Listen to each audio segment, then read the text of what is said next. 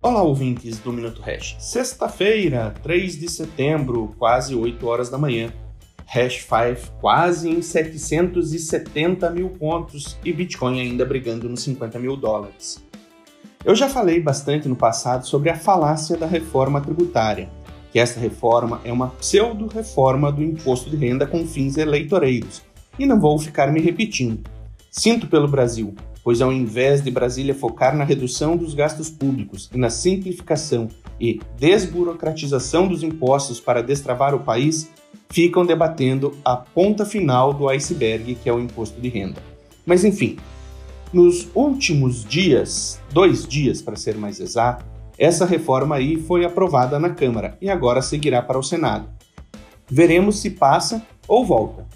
A correção da tabela do IR é a única coisa realmente louvável, mesmo que ainda perdendo com força da inflação oficial. Achei interessante as manchetes que destacam que os nobres deputados reduziram a, ta a taxação de lucros e dividendos através de destaque na reforma. Isso mesmo, reduziram de 20% para 15% o imposto que hoje é zero. Enfim, Setores produtivos e investidores não gostaram da reforma como aprovada.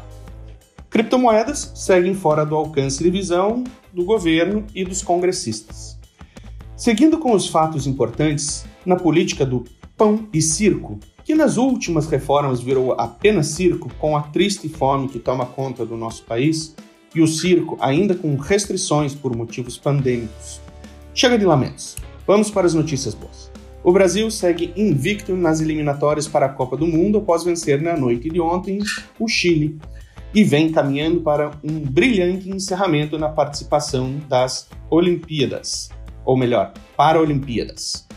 E do nosso lado aqui, o mais importante, Hash 5 em máximas históricas. O legal é que não é a primeira vez que o índice das cinco maiores criptos do mercado atinge suas máximas, e muito provavelmente com boas doses de convicção, esta também não foi a última. Ainda dá tempo. Bom final de semana.